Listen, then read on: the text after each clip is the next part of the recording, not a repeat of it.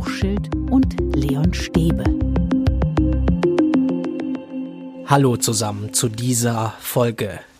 Ellenbogencheck an Helmut. Hallo Helmut. Oh, hallo, hallo Leon. Der Ellbogencheck war etwas toll. Schön, dich zu sehen. Hallo Helmut. Tja, jetzt sitzen wir hier und sehen, wie diese Gesellschaft eine echte Vollbremsung macht. Vor exakt einer Woche haben wir noch gehofft, dass die Schulen offen bleiben können, haben darüber geredet, wie man das Thema Coronavirus sinnvoll angemessen in den Unterricht einbauen kann.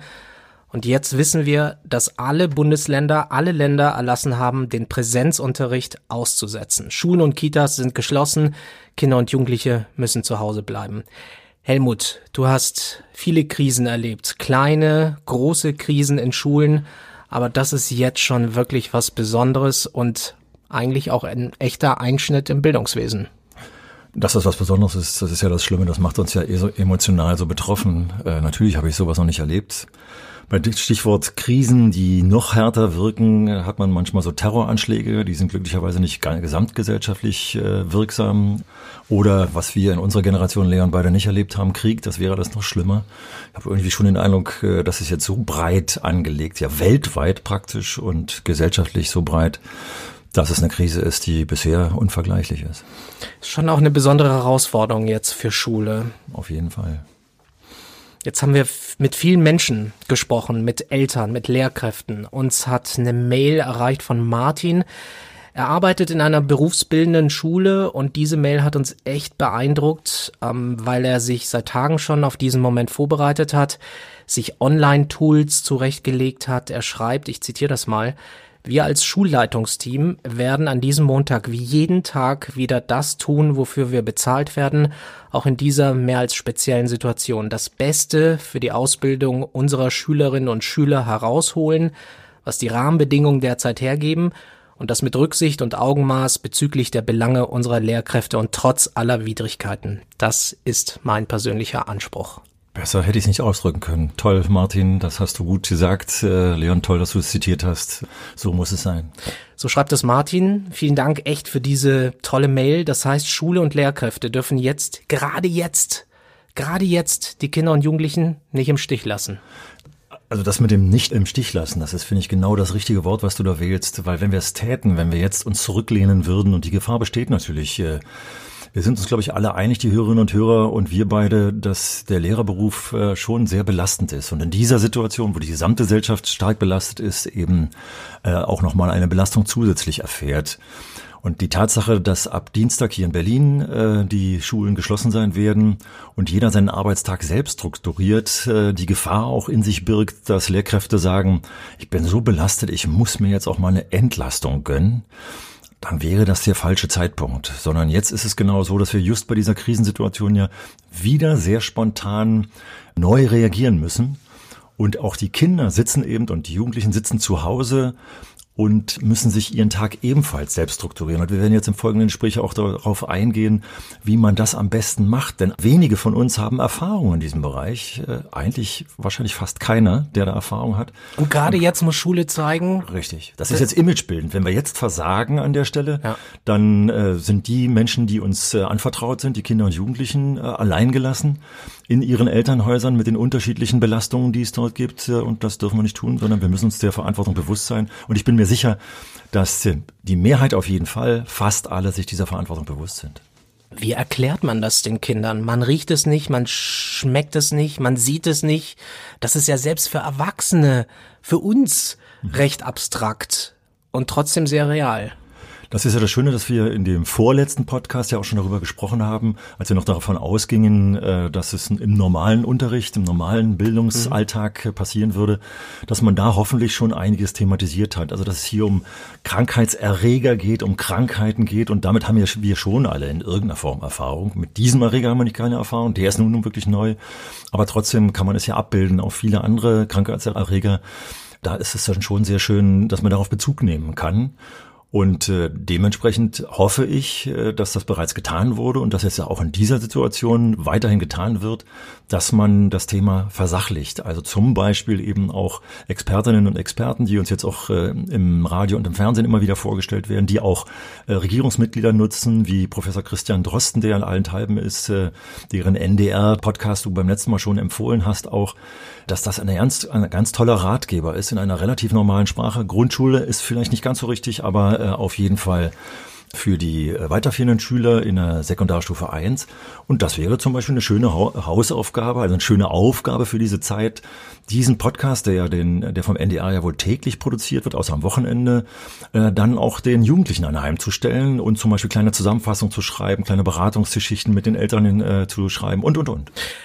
Ich würde gerne noch einen Schritt zurückgehen, denn es geht ja jetzt darum, die Lehrkräfte sind da, die Schüler sind nicht da die Lehrkräfte müssen irgendwie Kontakt aufnehmen, Kontakt mhm. halten mit ihren Schülerinnen und Schülern. Wie, wie soll das funktionieren? Und zwar in zweierlei Ebenen. Du hast zwar jetzt gesagt Schülerinnen und Schüler, aber in erster Ebene ist es auch ganz wichtig, dass das Kollegium äh, untereinander äh, Kontakt hält. Wenn Sie die Schulen während der Zeit betreten dürfen und gemeinschaftlich sozusagen auch Konferenzen durchführen dürfen, dann ist das kein Problem. Dann kann man das so tun. Wenn das nicht mehr der Fall ist äh, oder sein darf, dann ist es trotzdem wichtig, äh, dass da Kommunikationsnetzwerke erhalten bleiben oder aufgebaut werden, dass auch die Kolleginnen und Kollegen sich gegenseitig beraten. nichts ist schlimmer in dieser Krisensituation, jetzt auch allein agieren zu müssen. Also die Ebene auf der Lehrerschaft, auf der Pädagogenschaft äh, ist total wichtig, äh, dass man sich da gegenseitig unterstützt. Aber deine Frage ging in Richtung Schülerschaft. Und da ist es eben jetzt auch nochmal ganz wichtig, dass wir tatsächlich eine Zweibahnstraße draus machen. Hier sind ja wieder unterschiedliche Voraussetzungen. Also wenn die äh, Lehrerinnen und Lehrer geklärt haben, dass alle äh, Kinder und Jugendlichen äh, online über eine E-Mail-Adresse oder vielleicht sogar über eine Plattform, in einigen Schulen äh, existieren ja Plattformen, erreichbar sind, dann ist es ganz einfach. Da ist es jetzt wieder wichtig, äh, ob man über diese Plattform, über diesen Kontakt äh, Strukturen schafft. Also ob man denen einfach nur sagt, ich stelle euch Aufgaben, löst die irgendwann oder ob man zeitliche Strukturen vorgibt. Dass man eine Struktur wieder Richtig. etabliert. Also ich durfte letzten Mittwoch in einer Schule einen ganzen Tag äh, verbringen, äh, vormittags Unterricht mir anschauen und am Nachmittag in Konferenzen der Kolleginnen und Kollegen mit dabei sein. Und die haben am letzten Mittwoch, als offiziell noch gar nicht äh, Thema war, dass äh, geschlossen wird, aber schon vorgebaut und darüber nachgedacht. Und da wurde zum Beispiel darüber diskutiert, dass äh, man davon ausgeht, dass man den Schülerinnen und Schülern anheimstellt, zu sagen, wir treffen uns alle um 8.30 Uhr im Netz. Und äh, hier nehmt ihr meine Mail entgegen, meine Aufgaben entgegen und ich möchte, und jetzt ist die Uhrzeit, nehme ich mal Pi mal Daumen, da sind Uhr, unterschiedliche Uhrzeiten diskutiert worden, um 14 Uhr möchte ich die erste Rückmeldung von euch haben, mhm. dass bis dahin schon was getan ist. Da gab es auch die Diskussion, eine sehr verantwortungsvolle Diskussion in dieser Schule können wir überhaupt davon ausgehen, dass die alle Zeit haben, in der Zeit wirklich zu arbeiten? Stellen wir uns ein Elternhaus vor mit nur drei Kindern, es können ja sogar mehr sein, deswegen nur drei Kinder, mit drei Kindern im Haushalt. Wie teilen die sich jetzt auf, wenn die alle ähnliche Aufgabenstrukturen haben? Dann hätten wir ein Problem, ob die alle bis 14 Uhr etwas schaffen. Dann kam natürlich dann, aber klar, sie müssen es trotzdem vorstrukturieren, dass bis 14 Uhr schon mal jeder dran gesessen hat. Also man merkt, was da tatsächlich für ein logistischer Aufwand dahinter steckt, das zu organisieren. Wir lernen alle jetzt dazu, Richtig. alle. Aber alle, ich fand das total alle. klasse und bedanke mich bei diesem Kollegium dieser Schule dabei sein zu dürfen, zu sehen, wie verantwortungsvoll die damit umgegangen sind, wie die Einzelfälle diskutiert haben, wie man mit Einzelfällen, die zum Beispiel keinen Online-Zugang haben oder der defekt ist oder so, jetzt überlegt haben, wie kriegen wir das Material an denen heran? Ist es so, dass das Sekretariat besetzt ist und die sich das abholen dürfen? Das wäre ja völlig unproblematisch. In, Im Moment scheint es noch so zu sein. Wenn es aber nicht mehr äh, läuft, wie machen wir es dann? Bringen wir es hin? Also da ist ganz viel diskutiert worden. Und das, was ich toll fand, immer mit der Zielsetzung, wie halten wir es aufrecht? Niemand hat in dieser Diskussion den Standort vertreten, wenn wir es nicht können, dann halten wir uns eben zurück. Es ist eben so. Corona-Ferien. Richtig. Und das fand ich ganz toll, dass dieser Begriff fiel da auch, aber tatsächlich in dem Sinne, dass wir das ausschalten ja. müssen. Schule geht weiter. Richtig, Schule geht weiter, genau, nur genau. anders eben. Richtig.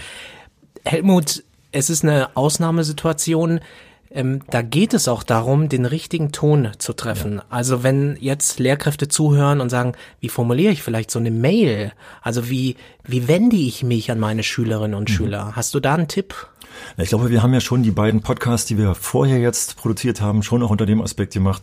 Wir müssen auf die Ängste und die Emotionen, die in dieser Krisensituation in jedem von uns, auch bei uns beiden, ja, entstehen, auf die müssen wir total doll achten. Und gerade bei so einer Kommunikation, die nicht mehr face-to-face -face stattfindet, sondern über schriftliche Kommunikation, es sei denn, man hat eine Videokonferenz äh, geschaffen, die ist total gefährlich, insofern, dass zwischen den Zeilen Dinge mitschwingen, die zum Beispiel Emotionen unnötig steigern. Also hier muss man total drauf achten und das ist das Schöne, dass ja die Lehrerinnen und Lehrer äh, die Kinder und Jugendlichen ja kennengelernt haben im Unterricht. Insofern muss man hier schon noch, noch mal die Reflexionsebene aufmachen. Für wen schreibe ich also hier? Also für den besonders Ängstlichen und wenn ich eben eine Mail an alle gleichzeitig schreibe, dann muss ich auch den im Fokus haben. Den besonders Ängstlichen, aber auch den, der sachlich total schnell äh, reagiert. Ich darf also nicht zu ausschweifend sein, dann irritiere ich den wieder. Es ist hoch anspruchsvoll. Aber es macht uns nochmal klar, wie Kommunikation im Unterricht äh, sehr, sehr problematisch ist. Ich höre dir gerade zu.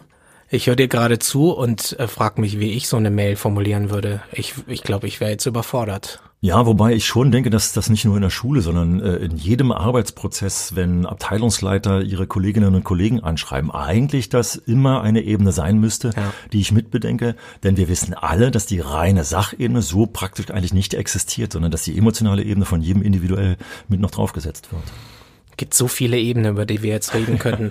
Ähm, wir sind, wir Menschen sind kompliziert. Ja, absolut. Gerade in dieser Phase jetzt. Mhm. Ähm, wir haben ja jetzt eine Situation, wo wir uns eher vereinzeln mhm. und auch uns eben auch Abstand halten sollen. Wie schafft man jetzt in dieser Situation so eine Art Gemeinschaftsgefühl? Die Klassen werden ja jetzt sozusagen auseinandergerissen, ja. die Kinder bleiben zu Hause. Mhm. Gibt es irgendwelche Möglichkeiten, so ein Gemeinschaftsgefühl jetzt zu entwickeln? Ja, eine interessante Frage, weil ich das selber so tatsächlich auch noch nicht praktiziert habe. Selbst in der Lehrerinnenausbildung äh, war es so, dass wir das Gemeinschaftsgefühl immer in den Seminarsitzungen hatten und längere Zeiten äh, nie getrennt waren voneinander. Aber nichtsdestotrotz, wenn man hier mal kreativ rangeht, dann kann man sich vieles vorstellen. Das hängt natürlich von den äh, Möglichkeiten ab. Also hat eine Lerngruppe einen Chatroom geschaffen, dann wissen wir beide, dann sind wir ganz einfach, haben wir das erste Gemeinschaftsgefühl, dass man gemeinschaftlich in, zu einer bestimmten Zeit trifft. Also dann wäre es eben sinnvoll also zu sagen. Also Videochat oder so. Ja, wir gehen eben gemeinschaftlich auf jeden Fall. Wir treffen uns um 8.30 Uhr alle im Chatroom und dann geht's rund, äh, Fragen und Antworten äh, gehen los. Eine Videokonferenz wäre natürlich der Hammer, wenn man das vorher schon eingeübt hat und wenn alle die technischen Möglichkeiten Möglichkeiten haben. Aber ich glaube, da werden etliche Hörerinnen und Hörer jetzt sagen, naja, wo haben wir das schon? Also insofern muss man ein bisschen aufpassen. Aber wir wissen alle, dass auch im Unterricht, wenn ich, äh, ich nehme mal dieses böse Wort Arbeitsblatt äh, konzipieren, dass wir mit Bildern arbeiten. Also wenn zum Beispiel diese, die Bilder der Schülerinnen und Schüler im begrenzten Raum der Kommunikation innerhalb einer Lerngruppe wieder mit auftauchen, wenn Fragen, die ein Schüler stellt oder eine Schülerin, dann an alle weitergegeben wird. Also dass sozusagen ein Einzelner, der merkt, dass er kommuniziert mit der Lehrkraft, mitkriegt, dass die Kommunikation an alle auch weitergegeben wird, dann haben wir schon wieder so ein Zwischending zwischen Gemeinschaftsgefühl, das zwar indirekt geschaffen wird, aber was mir nochmal ganz wichtig war, es wird ja immer davon gesprochen, also gerade der vorhin schon zitierte Professor Christian äh, Drosten sagt, jetzt, wir haben Frühling draußen, der sich entwickelt, raus. Hier wäre es nochmal wichtig, darüber nachzudenken, ist es möglich in dieser Situation, solange wir also uns noch draußen frei bewegen können, in Italien ist das ja schon eingeschränkt, bei uns glücklicherweise noch nicht, ob es da sinnvoll ist, zum Beispiel einen Klassenwandertag gerade jetzt zu machen. Das ist natürlich eine schwierige Frage, deswegen ist mir ganz wichtig, wie wir folgendermaßen kommunizieren müssen. Das heißt, wenn ich das überlege, dann gehe ich äh, an den Jugendgesundheitsdienst ran äh, oder an den zuständigen, an das zuständige Gesundheitsamt und frage, wie ist die Situation jetzt? Ich bin ziemlich sicher, dass sie antworten werden unter Berücksichtigung bestimmter Bedingungen, also wie man sich grüßt, Handschlag weg und diese ganzen Geschichten, ist das eine sehr gute Idee. Wenn die, also man muss das kommunizieren mit denen und wenn die dann sagen, das sollte man machen, dann ist das ganz wichtig, dass wir mit der Schulleitung zusammen, übrigens die Kommunikation äh, mit den Ämtern läuft in der Regel auch über äh, die Schulleitung, es sei denn, die Schulleitung hat das delegiert, dann den Eltern klarzumachen, wir machen jetzt solch einen Gemeinschaftstag und Jedenfalls erstmal von meiner Logik her, entscheidend tut das letztendlich nachher das Gesundheitsamt, wäre das eine gute Idee, wenn man einmal pro Woche sich in dieser Art in der freien Luft einen schönen Spaziergang im Wald, wir wissen alle, dass Spaziergänge eine tolle Kommunikation Ich habe gestern einen gemacht. Ich weiß gar nicht, wann ich das letzte Mal so spazieren gehen war und ich es so genossen habe.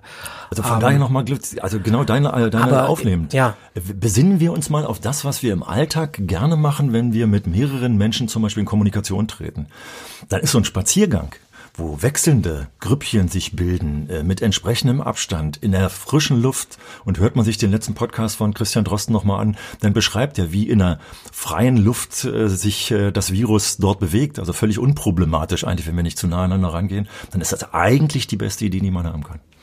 Manche sind verunsichert, ob sie überhaupt Wir sich sind ja treffen nicht die. Experten, die jetzt 100% Also absolut. Ich ähm, möchte da überhaupt kein, keine Bewertung abgeben. Das muss jede und jeder für sich selbst entscheiden. Im Moment sind wir so ein bisschen auf dem Pfad, bloß zu Hause bleiben, sich bloß zurückziehen, bloß nichts machen. Ähm, aber vielleicht findet man irgendwo Ecken, wo vielleicht zumindest Begegnungen stattfinden. Oder Helmut? Und deswegen ist es total wichtig, wir haben ja schon in anderen Podcasts darüber gesprochen, dass im normalen Bildungsprozess, im normalen Unterricht Kommunikation einen ganz wichtigen Anteil hat. Wenn wir diese äh, Kommunikation online äh, praktizieren können, haben wir schon den ersten Schritt gewonnen. Aber mir ist es auch total wichtig, wenn wir schon nicht schaffen, Klassentreffen sozusagen, Wandertage oder wie wir es immer nennen, organisieren zu dürfen oder zu können, dann ist im Moment noch es total möglich, dass man sich zu zweit zum Beispiel trifft.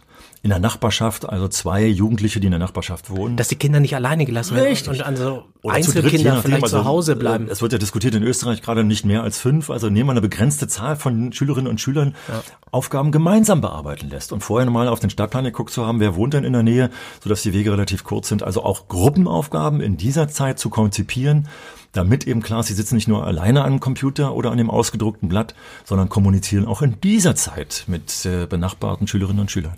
Was ist jetzt wichtiger, mit dem Stoff voranzukommen oder sozusagen über die Zeit zu kommen und Kontakt zu halten und die Kinder und Jugendlichen einfach anzusprechen?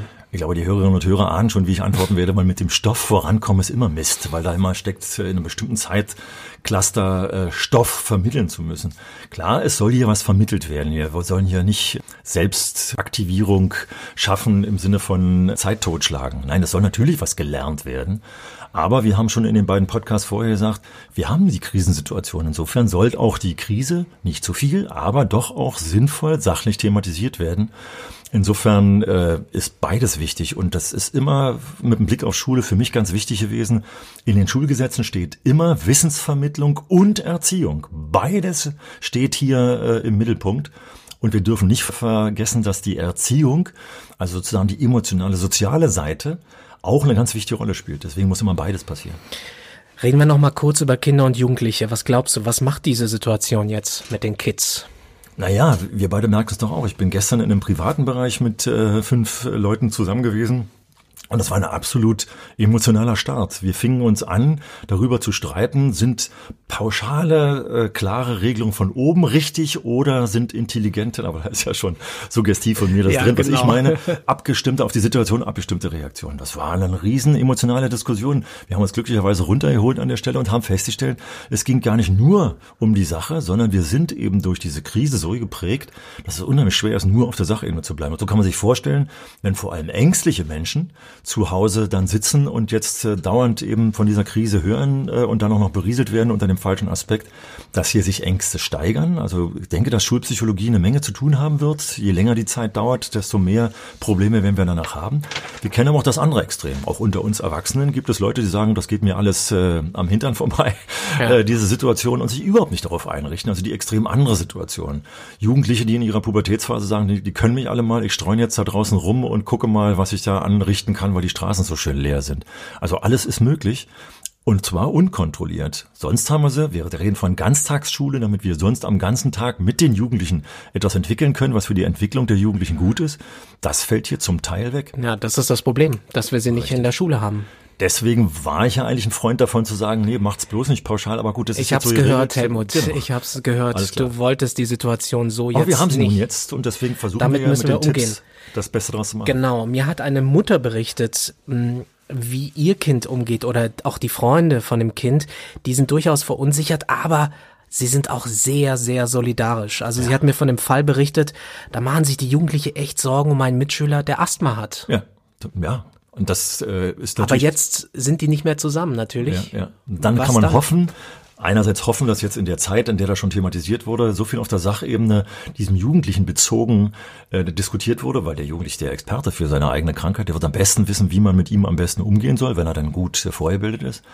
Und ansonsten ist das natürlich auch ein Teil der Aufgabe. Denkt doch mal darüber nach, wenn wir uns wieder treffen, was wir mit unserem asthma-kranken Jugendlichen machen. Und hier muss man wieder ganz äh, empfindlich, jeder Hörer wird sofort sagen, oh, das könnte zu Diskriminierung führen, zu Überreaktionen führen. Genau das ist, ist es, äh, was in dieser Krisensituation zu beachten ist. Was machen wir mit den Eltern? Die sind jetzt auch in einer echten Stresssituation. Im besten Fall machen sie Homeoffice. Vielleicht kommen auch noch Sorgen um den Job dazu. Auf jeden Fall ist es, ja, eine Mega-Belastung.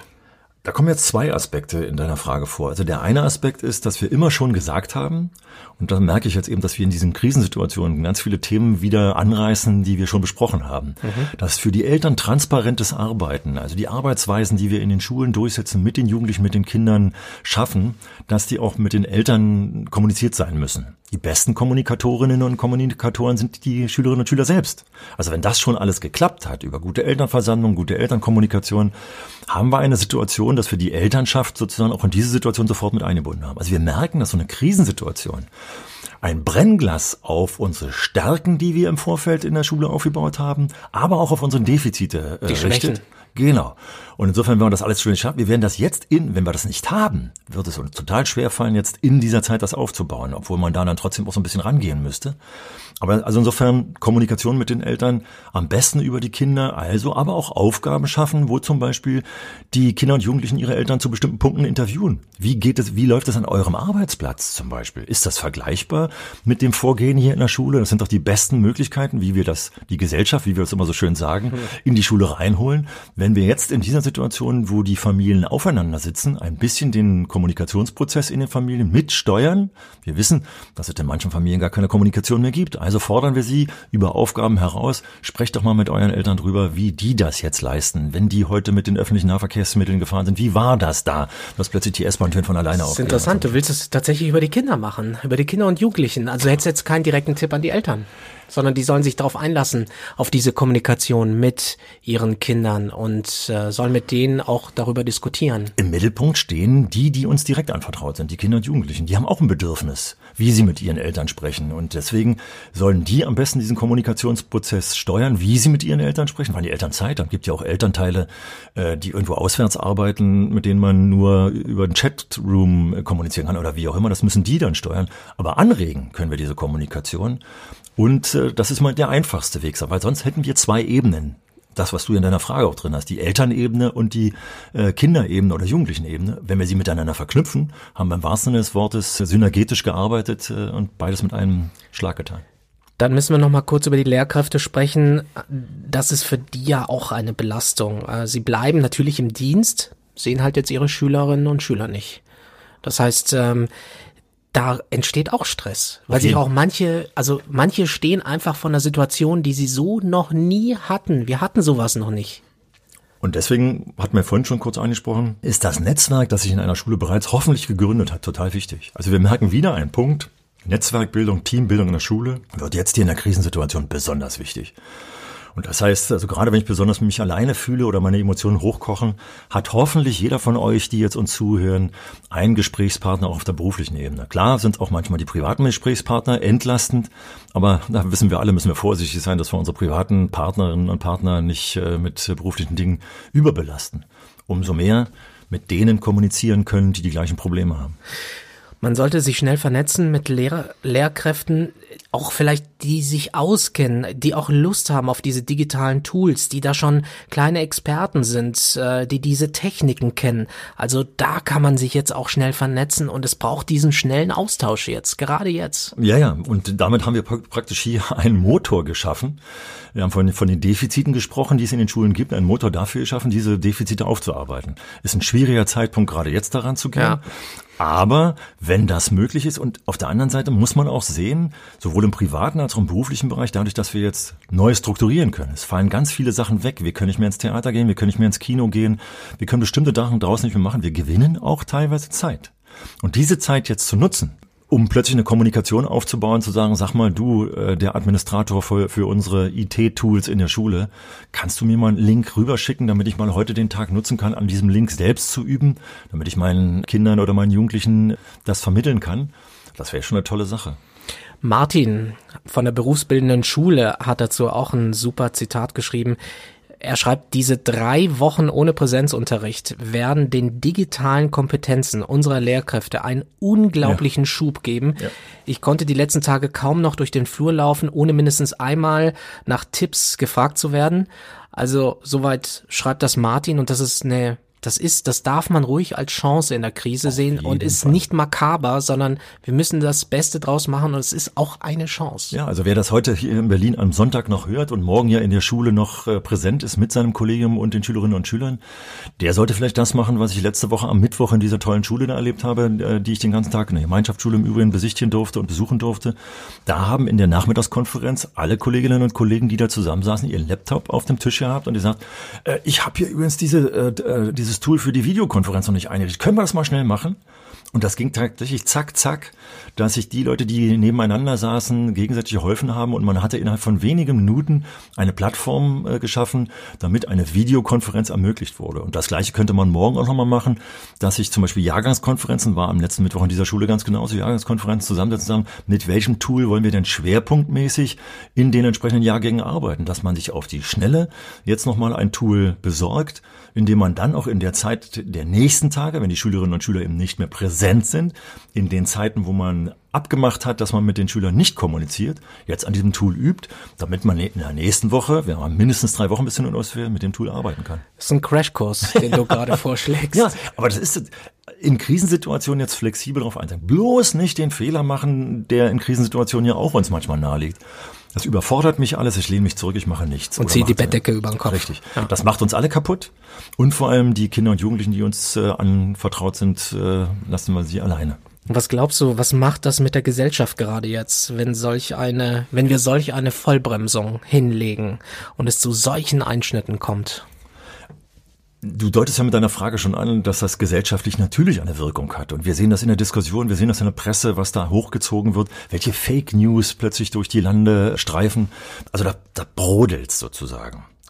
Und wir haben ja immer gefordert in unserem Podcast, wir müssen das gesellschaftliche Leben mit dem schulischen Leben äh, verknüpfen. Und deswegen ist dieses, dieser Brodelanteil so wichtig, äh, dass wir jetzt auch diese drei Wochen, äh, ich denke, wir nehmen jetzt mal die Berliner Verhältnisse bis zu den Osterferien nutzen, immer wieder auf die Sachebene zu steuern. Also zum Beispiel, kannst du nochmal sagen, den äh, Drosten-Podcast äh, von den Schülern täglich zu hören, die Tagesschau in 100 Sekunden äh, mindestens hören zu lassen, um die, die Lage sich anzuschauen. Die Schülerinnen und Schüler verpflichten, bestimmte Nachrichten nochmal zu schauen oder bestimmte Logo, diese typischen Kindernachrichten, wie sie alle heißen, auf den entsprechenden Sendern zu nutzen, damit wir immer wieder auf die Sachebene kommen. Wir müssen auf die Sachebene, aber du weißt, Helmut, Ja, ja, es fällt wahnsinnig schwer. Also ich war, ich war gestern auch nochmal in der S-Bahn, U-Bahn unterwegs mit einer lieben Freundin, weil wir spazieren waren. Überall, wenn jemand hustet, wird das Virus vermutet. Mhm. Und das macht schon was mit dem Menschen, wenn da irgendwie so, ja, dieses Misstrauen in der Luft liegt. Es ist gar nicht das Virus, das Virus ist es wahrscheinlich Ja, ja, gar nicht, sondern es ist das, das Misstrauen, womit wir infiziert werden Das gerade. ist ja das Schlimme. Wir haben ja auch äh, abseitig des äh, Themas äh, Corona schon über gesellschaftliche Probleme gesprochen, Populismus, ähnliche Dinge. Einiges äh, wird jetzt nochmal wirklich absolut verstärkt. Also zum Beispiel der Wunsch, sich abzuschotten. Die Grenzen werden geschlossen, wird jetzt plötzlich nochmal verstärkt. Manchmal habe ich ganz persönlich den Eindruck, hier kochen auch bestimmte Politiker ihr Süppchen äh, und bringen etwas durch, was man normalerweise nicht durchsetzen könnte. Und das ist schon eine gefährliche Situation und auf die müssen wir uns gemeinsam einstellen, aber in der Hoffnung, dass wir es gemeinsam, wir verantwortliche Leute, die mit Kindern und Jugendlichen arbeiten, sagen, wir dürfen uns auf diese Gefahren, wir müssen uns äh, vorbereiten auf diese Gefahren, aber wir dürfen uns nicht darauf einlassen. Was mich so ergreift zurzeit ist, was wir jetzt lernen, tatsächlich im Crashkurs, ist, was Schule für eine wichtige Funktion in unserer Gesellschaft spielt. Wir lernen das jetzt, wenn wir sie mal nicht haben. Wir haben uns, also wir haben ja mal in einem Podcast darüber gesprochen, äh, wie es ist und es ist so einfach, sich über Schule aufzuregen und die Eltern regen sich auf und die Lehrkräfte regen sich auf und alle regen sich auf. Und jetzt haben wir die Situation, dass die Schulen zubleiben. Und jetzt merken wir mal, Wie wichtig sie ist. wie wichtig sie ist. Aber das ist genau der Punkt, den wir versucht haben, jetzt, äh, glaube ich, 17 Folgen lang schon äh, zu beschreiten, den Weg und das auch weiter beschreiten werden, dass wir diese Aufregung versuchen rauszunehmen, auf die Sachebene zu setzen und zu gucken, wie können wir mit den Schwierigkeiten in der Gesellschaft, mit den Herausforderungen in der Gesellschaft umgehen, weil wir die Verantwortung für die Kinder und Jugendlichen tragen, die auf diese Gesellschaft vorbereitet werden sollen. Und jetzt haben wir eine Situation, ich weiß, dass das alles belastend ist, ich hoffe, dass die Hörerinnen und Hörer jetzt sagen, also er verlangt aber jetzt auch von der Menge von uns, wir wissen alle, dass das jeder für sich äh, steuern und klären muss. Äh, und ich hoffe, wir machen alle das Beste daraus. Und deswegen ist mir nochmal so wichtig, auch darauf hinzuweisen, dass wir, und ich gebe dir gleich nochmal das Wort, dass du das nochmal eingehender sagen kannst, dass wir ja schon auch drei Podcasts schon vorbereitet hatten. Äh, also zum Beispiel der nächste Podcast, äh, die Schulleitung. Äh, da merken wir, wie wichtig auch Leitung jetzt in diesem Sinne ist, und zwar kollegial, kommunikativ, transparenzgeführte Leitung. Wenn das bereits gut gelaufen ist, dann haben wir jetzt auch in einer Krisensituation eine bessere äh, Voraussetzung. Und dass, wenn wir dann in anderthalb Wochen wieder an einem Dienstag, wenn du das hochlädst, dass dann nochmal gesagt wird, dass, den haben wir vor Corona gemacht. Aber das, was dort drin besprochen wird, ist für Corona, ich sage das mal jetzt einfach so verkürzt, total wichtig gut, dass wir die schon produziert haben. ja, wer weiß, Diese ob wir Folge, das weitermachen dürfen. Wer weiß, ob wir uns demnächst äh, so noch wiedersehen. Nein, wir hoffen das einfach mal, dass wir uns beide sehen. Ähm, wir wissen, dass da draußen ganz viele Lehrerinnen und Lehrer sind, die echt einen guten Job machen, einen schweren Job, vor dem ich echt eine Riesenhochachtung habe. Jetzt wir ist, fühlen mit euch. Ja, Im wahrsten Sinne des Wortes. Nicht dahergesagt, sondern es ist wirklich so. Genau. Und jetzt ist die Zeit gekommen, in der wir alle besonnen, angemessen damit umgehen müssen und vor allem, in der wir auch zeigen können, was wir sonst noch können. Und Martin hat geschrieben, den will ich nochmal zitieren, ich bin mir sicher, dass bei vielen Kolleginnen jetzt ungeahnte Energien freigesetzt werden, ihre Schülerinnen und Schüler mit digitalen Möglichkeiten auch in dieser schwierigen Situation bestmöglich zu unterstützen. Und so müssen wir jetzt alle an die Sache rangehen. Ich werde euch ein paar Links in die Show Notes packen. Ähm, aktuelle Informationen findet ihr zum Beispiel beim Deutschen Schulportal. Das Angebot wird ständig aktualisiert und erweitert. Klickt euch da rein. Dann gibt es eine Linkliste von Verena Pauster, die mir Christian geschickt hat. Dafür auch vielen Dank, Christian. Verena Pauster hat sich die letzten acht Jahre mit E-Learning, Apps und edukativen Tools beschäftigt, hat eine super Linkliste zusammengestellt, was Eltern und Lehrkräfte jetzt in dieser Situation nutzen können. Homeschooling in Zeiten von Corona. Schaut euch das mal an. Und ähm, dann, Helmut, wird es irgendwann mal auch eine Zeit nach der Corona-Pause geben. Das heißt, wir müssen jetzt irgendwie, ja, irgendwie, irgendwann muss doch der Exit vom Exit kommen. Und diese Zeit müssen wir mitdenken. Und das ist ganz wichtig, dass wir nicht den Fehler machen. Vor allem in den weiterführenden Schulen sind die Prüfungen, die Abitursprüfungen, die MSA-Prüfungen äh, stehen an, äh, nur noch die im Kopf haben, sondern wir müssen uns darauf vorbereiten, dass wir nach den Osterferien eine Gruppe von Menschen vor uns zu sitzen haben, die hier in Berlin fünf Wochen, in anderen Bundesländern vielleicht etwas abweichend, fünf Wochen geschmort haben zu Hause wir hatten die Kommunikation mit denen in der Zeit oder wir werden sie gehabt haben in der Zeit. Wir können uns auch darauf einstellen.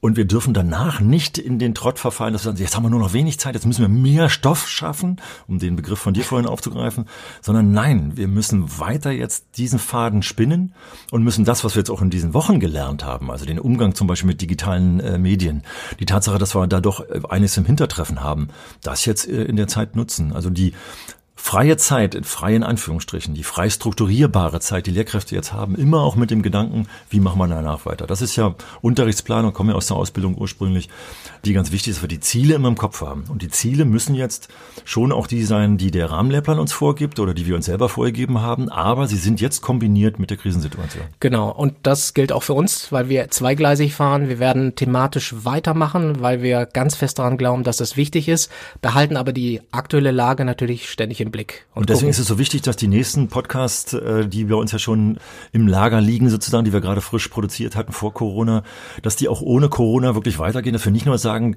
der gesamte Alltag, ich glaube, uns nervt es ja auch manchmal, wenn ja. wir den ganzen Tag zugeschossen werden, sondern vielleicht ist es für euch auch wieder mal eine Befreiung, äh, am Dienstag in einer Woche den Podcast Schulleitung zu hören, der erstmal befreit ist von Corona und wir werden einen kleinen Vor- oder Nachsatz dazu machen, um das eine oder andere kurz äh, mit der Krisensituation nochmal abzugleichen. Aber wir wollen jetzt auch Corona uns nicht so breit treten, dass wir das andere vergessen.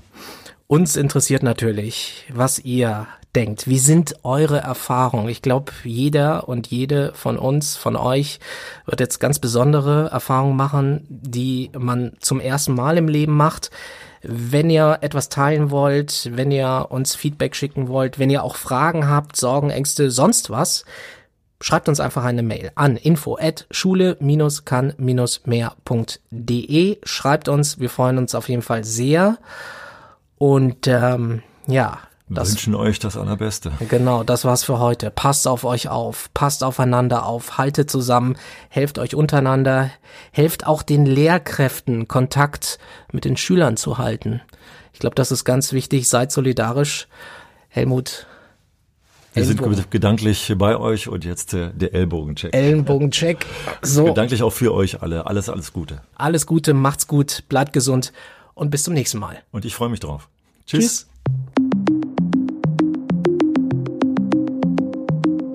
Schule kann mehr.